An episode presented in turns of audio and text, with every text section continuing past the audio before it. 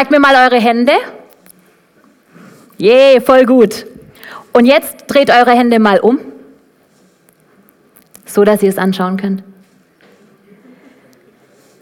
Und jetzt schaut mal ganz nach oben an eure Fingerspitzen. Ist es nicht erstaunlich, dass kein anderer Mensch auf dieser Welt genau den gleichen Fingerabdruck hat wie du? Das ist doch ein Wunder. Eigentlich steckt darin schon Wunder und auch eine gewisse Kraft. Mein Thema heute, du bist einzigartig. Und wisst ihr, das ist doch toll, dass Gott uns das geschenkt hat als Zusage direkt in unsere Hände und nicht in unsere Kniekehlen oder so zum Beispiel. Weil ich glaube, unsere Hände sind das Körperteil, das wir am meisten vor uns haben und am meisten sehen. Wenn wir schreiben, wenn wir essen, wenn wir jemandem die Hand geben. Wie gut, Gott gibt uns diese Erinnerung mehrmals täglich. Du bist einzigartig, ich bin einzigartig.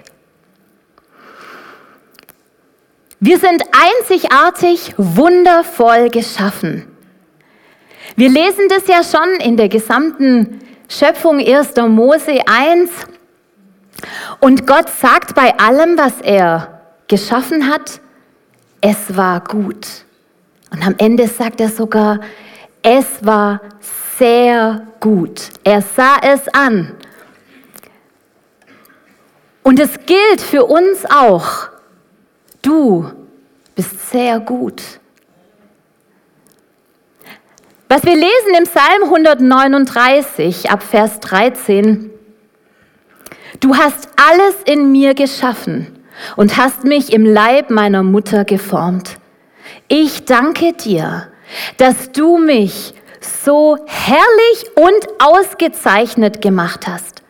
Wunderbar sind deine Werke, das weiß ich wohl. Du hast zugesehen, wie ich im Verborgenen gestaltet wurde, wie ich gebildet wurde im Dunkel des Mutterleibes. Du hast mich gesehen, bevor ich geboren war. Jeder Tag meines Lebens war in deinem Buch geschrieben. Jeder Augenblick stand fest, noch bevor der erste Tag begann. Wie kostbar sind deine Gedanken über mich, Gott. Es sind unendlich viele. Wow. Wir sind Teil von Gottes Schöpfung. Ja, wie ich gesagt habe, auch über dir und mir hat Gott dieses sehr gut ausgesprochen. Immer wieder sollten wir uns das ins Gedächtnis rufen. Vor allem dann, wenn Selbstzweifel kommen, wenn Minderwertigkeit Platz einnehmen will in unserem Herzen. Denn es war sein Wille, es war sein Plan, dass du lebst. Hier und jetzt. Nicht im 18. Jahrhundert, nicht in Zukunft. Nein, hier und jetzt bist du genau an der richtigen Stelle. Wissen wir das? Sehen wir uns so? Leben wir so? Leben wir in dieser Gewissheit, dass wir zu Gottes wunderbarer Schöpfung gehören? Bestimmt bist du heute Morgen aufgestanden, vorm Spiel gestanden und gesagt, yeah, ich bin ausgezeichnet und herrlich gemacht. Oder? Jeder, oder? Ah, nee, ich auch nicht.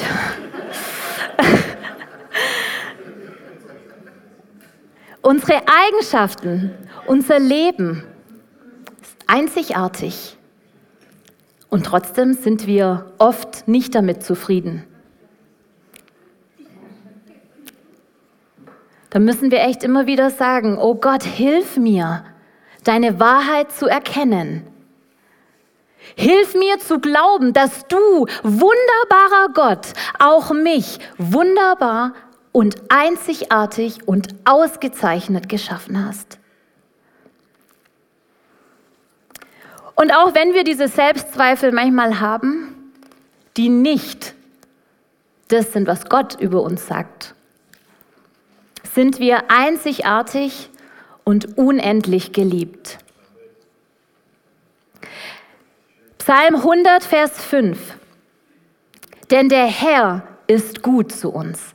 Seine Liebe hört niemals auf. Von einer Generation zur anderen bleibt er treu. Psalm 100, Vers 5 wurde geschrieben, noch bevor Jesus auf dieser Welt war. Und als Jesus auf die Welt kam, zeigte er den Menschen auf eine Art und Weise Gott, wie sie ihn zuvor noch nicht erlebt haben. Am Anfang war Gott, Yahweh, den Menschen bekannt als der Gott Abrahams. Ein Mensch, der Gott von einem Mensch. Er hat Abraham gesagt, ich werde viele, viele ähm, Nationen oder ich, ich, werde dir viele Nachkommen schenken, aber es, er wurde immer benannt Gott Abrahams. Ein Mensch.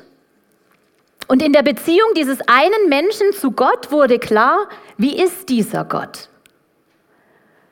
Dann kam Gott Abrahams und Isaaks. War wieder ein Mensch, Sohn von Abraham. Später dann der Gott Abrahams, Isaaks und Jakobs. Sehr gut. Bibelfeste Gemeinde. Und dann lange Zeit der Gott Israels. Auch nur der Gott eines Volkes. Die Beziehung von einem Volk zu seinem Gott.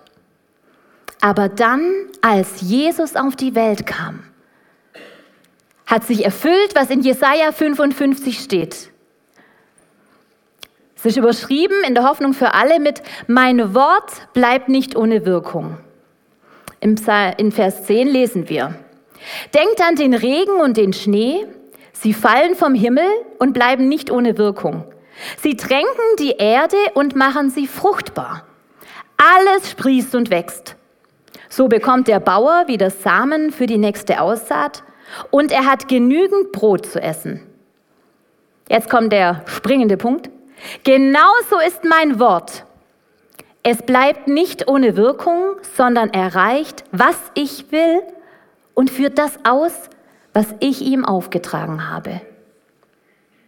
Mit eurer Erlösung setze ich für immer ein Zeichen, das nicht mehr aus der Welt zu schaffen ist.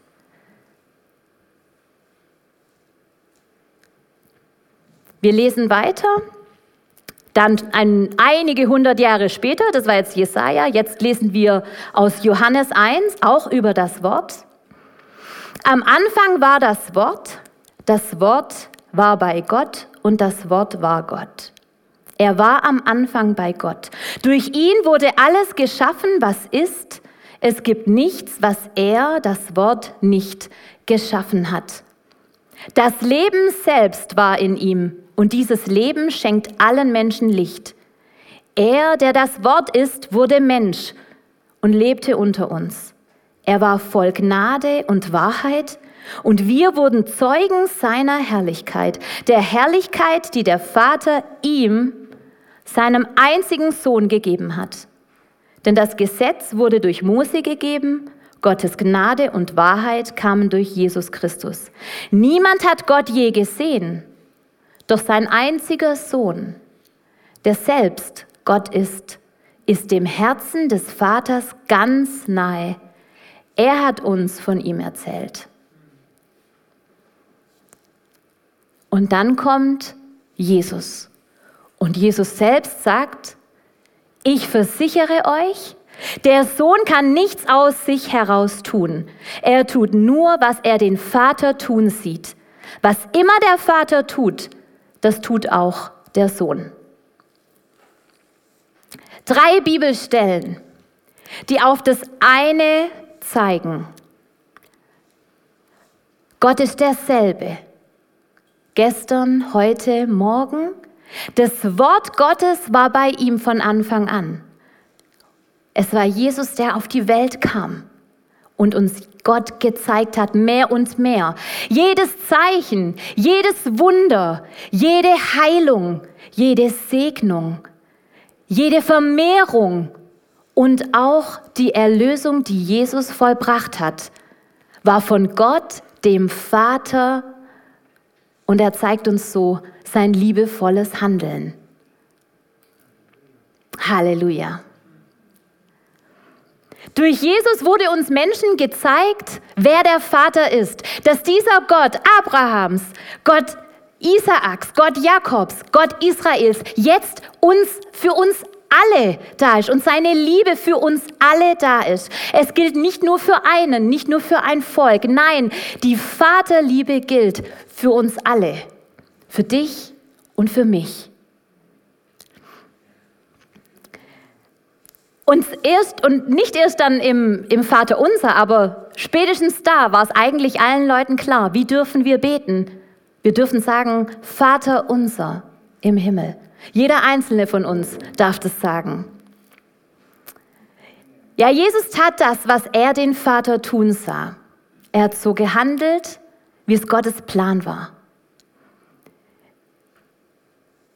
Als Jesus unter den Menschen war, da konnten sie nicht nur in der Tora lesen, sondern sie konnten fühlen und erkennen und sehen, wie Gott tatsächlich wirkt. So ist er. So ist ein guter Vater. Jetzt kommt die nächste Folie. Nächste Folie. Genau, also er ist einfach derselbe gestern, heute und morgen. Und als er alles erschaffen hat, ganz zu Beginn der Welt, da hat er schon an dich gedacht, an deine Einzigartigkeit, an deine, hat deine Tage ins Buch des Lebens geschrieben.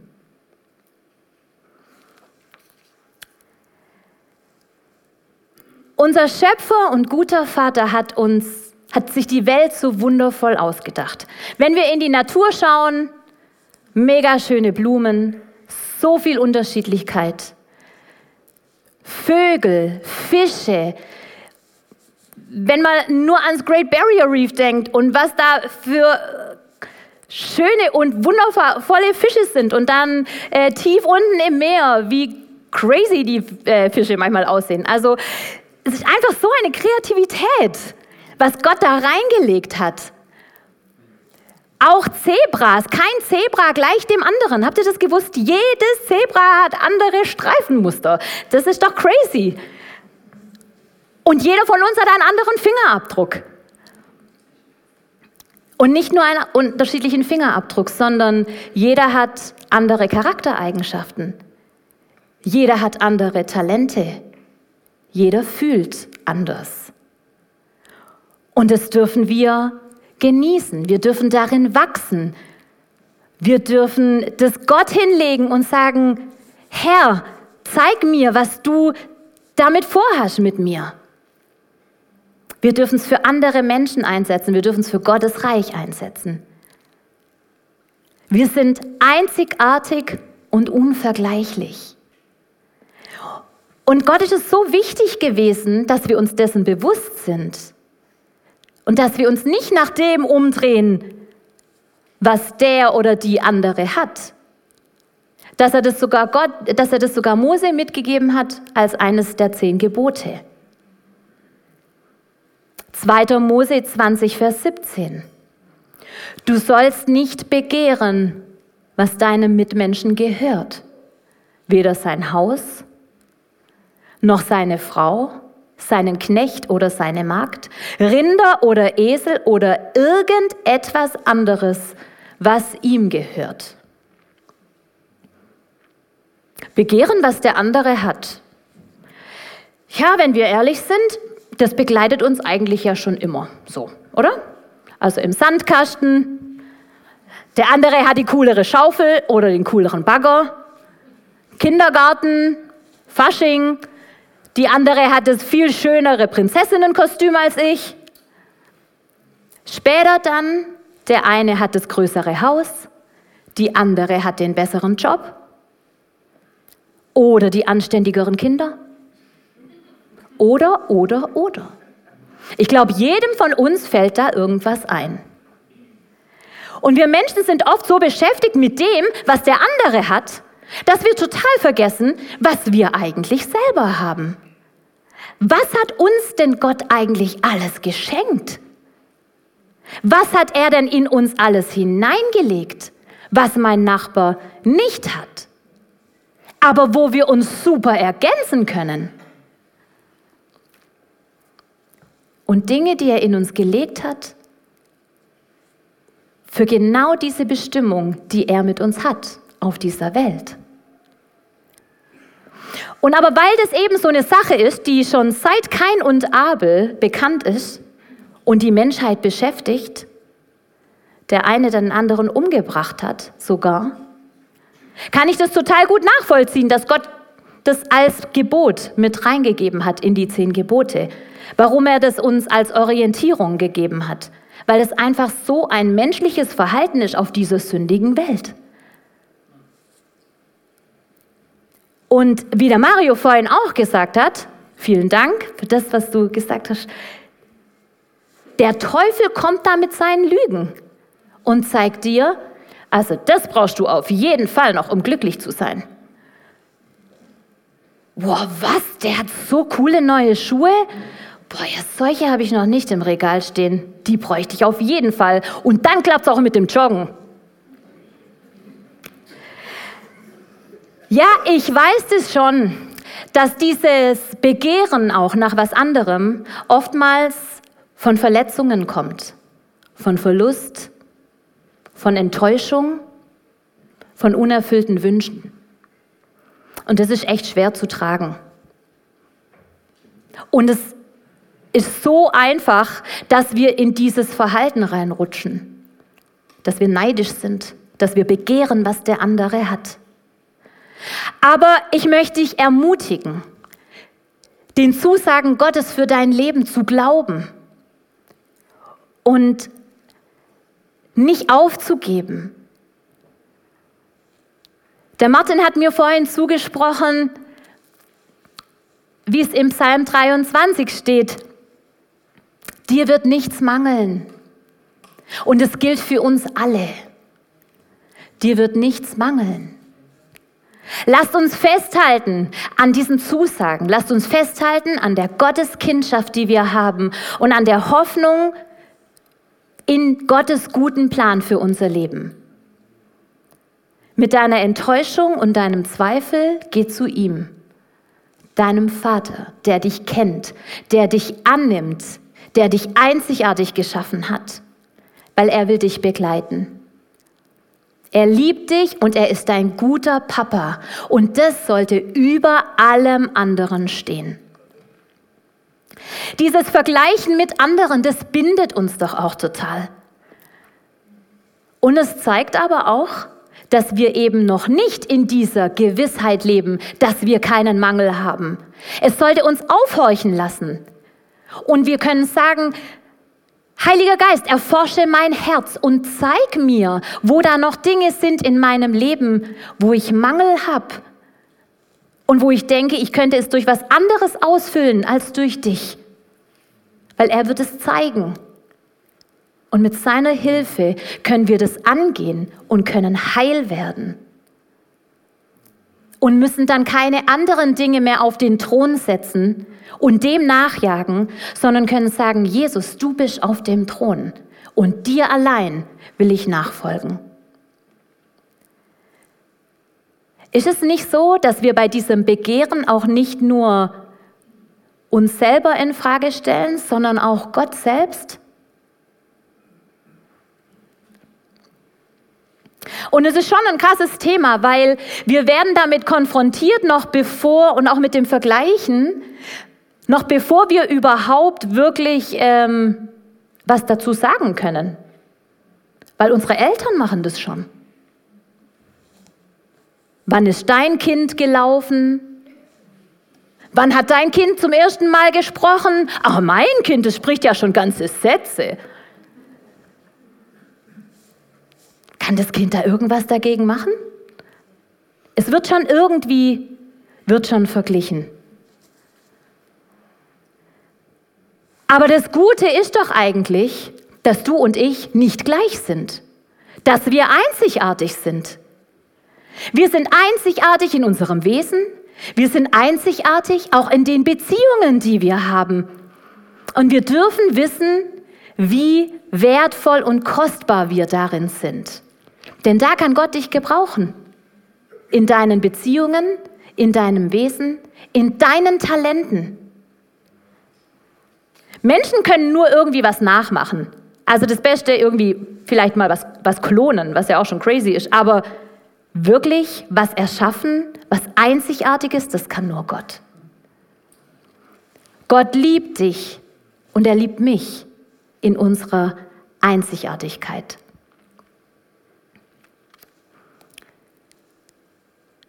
Wir sind einzigartig auch in unserem Weg als Nachfolger.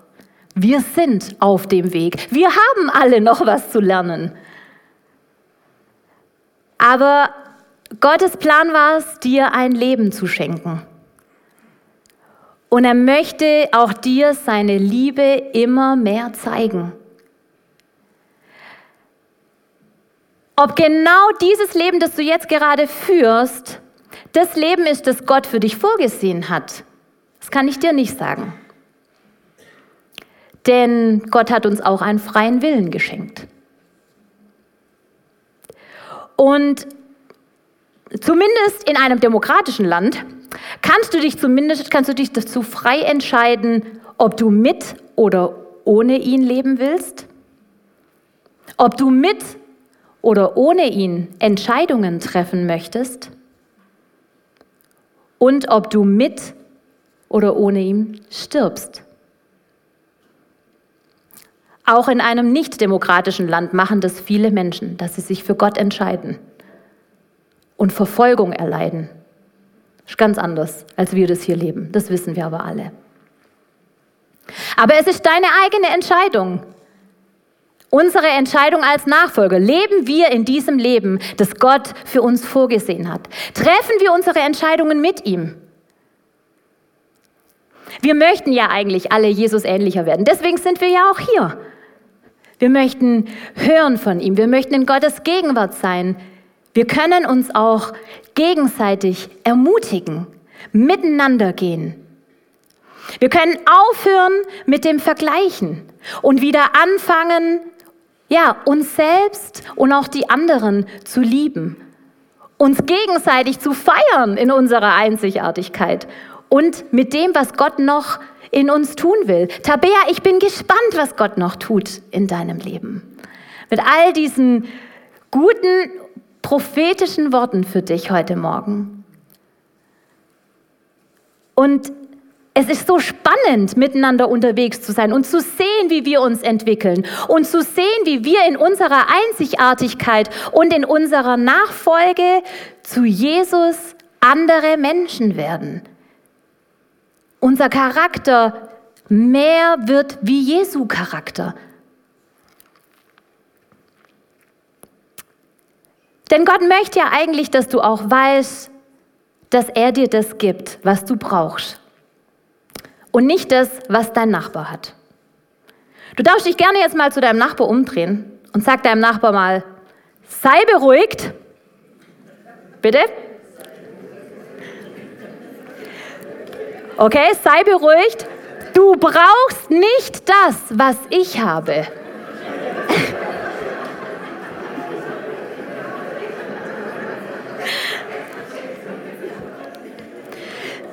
sei beruhigt.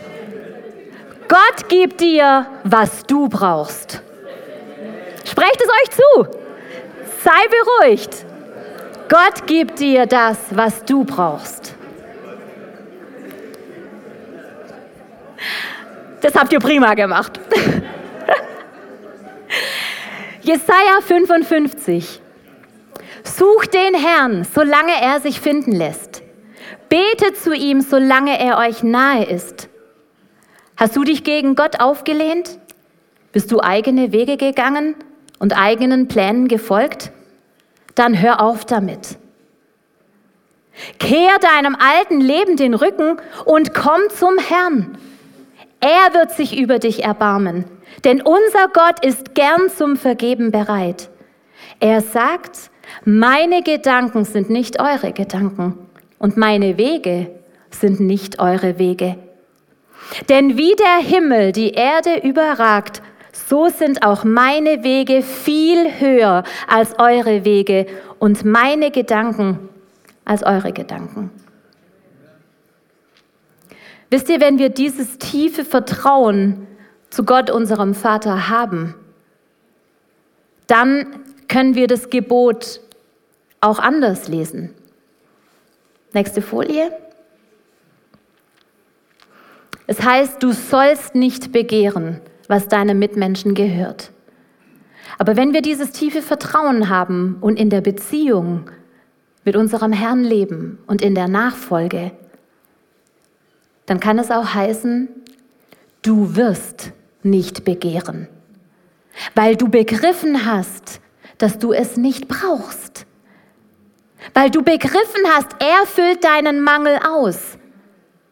Und je enger wir mit ihm zusammenleben, desto eher wird es sein. Du wirst nicht begehren müssen. Was für eine Freiheit!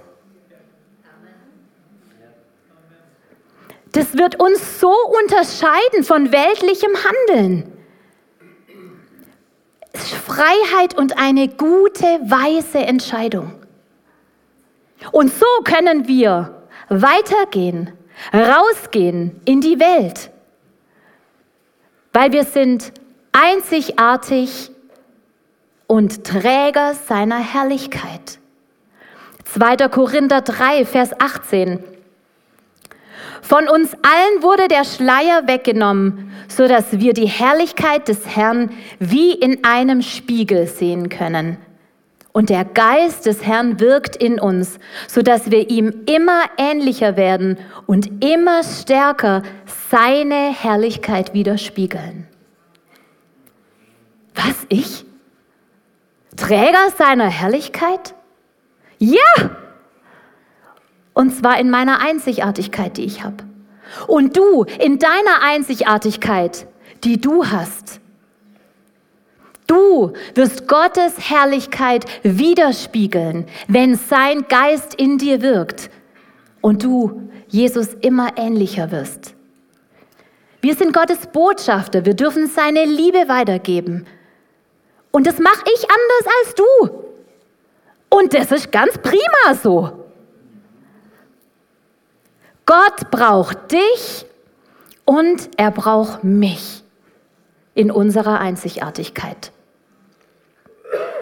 Nächste Folie. Genau.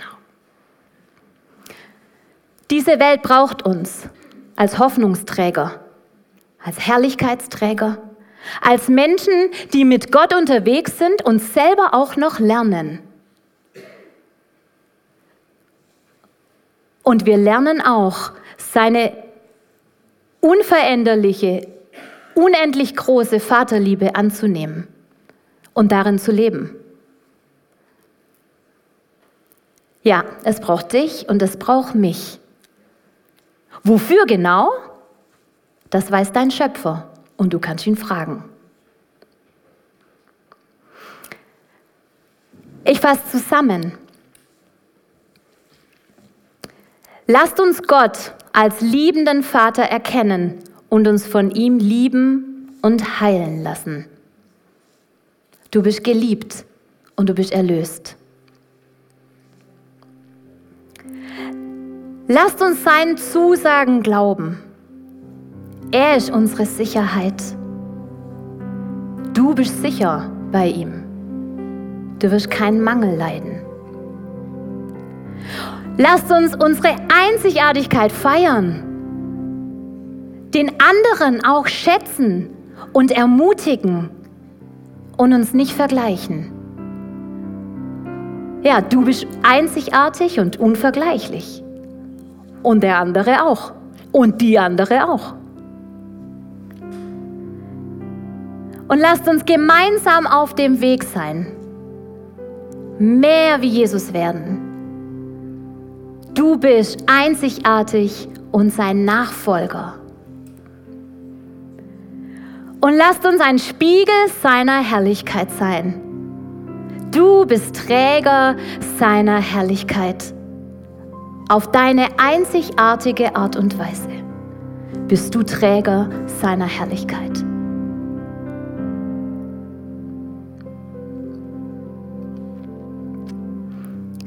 Manchmal, da sind wir in so Phasen, das möchte ich jetzt einmal am Schluss noch sagen, wie so Kleinkinder. Wenn Kleinkinder von einer Phase in die nächste kommen, dann sind sie kurz bevor der Durchbruch kommt,